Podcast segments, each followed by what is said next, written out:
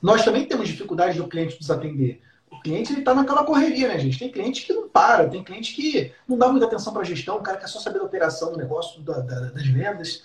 E às vezes a gente queria fazer reunião para mostrar os números, né? Seja no, quando a gente tem um BPO financeiro, que é terceirizar o financeiro, seja quando você faz a contabilidade gerencial, mas o cara não parava para dar atenção.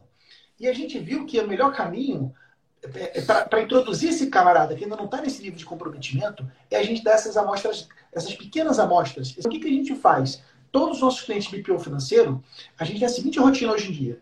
A gente, quando vira o mês, a gente emite um relatório de fluxo de caixa, aquele relatório que mostra lá todas as operações, de preferência esse fluxo de caixa com vários meses, né, para ele poder ter uma análise ali horizontal. A gente manda isso pelo WhatsApp e a gente manda um áudio no WhatsApp falando: Oi, meu cliente, tudo bem? Aqui é o Pedro, eu sou aqui da contabilidade, estou te mandando um relatório no mês de fevereiro. E olha, parabéns, a tua receita aumentou em tantos por cento, parabéns pelo trabalho, mas atenção, o seu custo aumentou mais rápido do que a sua receita. Isso pode ser um sinal que você está, de repente, gastando demais, comprando errado. Olha, também veja que suas despesas fixas estão é, aumentando. Então, chamando atenção para pontos de controle.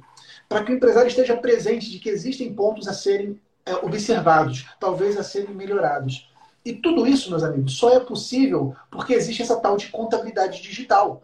Então, você pode fazer contabilidade digital do seu próprio negócio contábil, para que você aprenda a fazer isso dentro de casa. E uma vez que você tem tecnologia, você consegue aproveitar lançamentos que venham aí de notas fiscais emitidas, de despesas que o teu cliente lançou, do extrato bancário, para você gastar menos tempo processando e gastar mais tempo fazendo o mais importante, que é entendendo o que aconteceu e educando o cliente.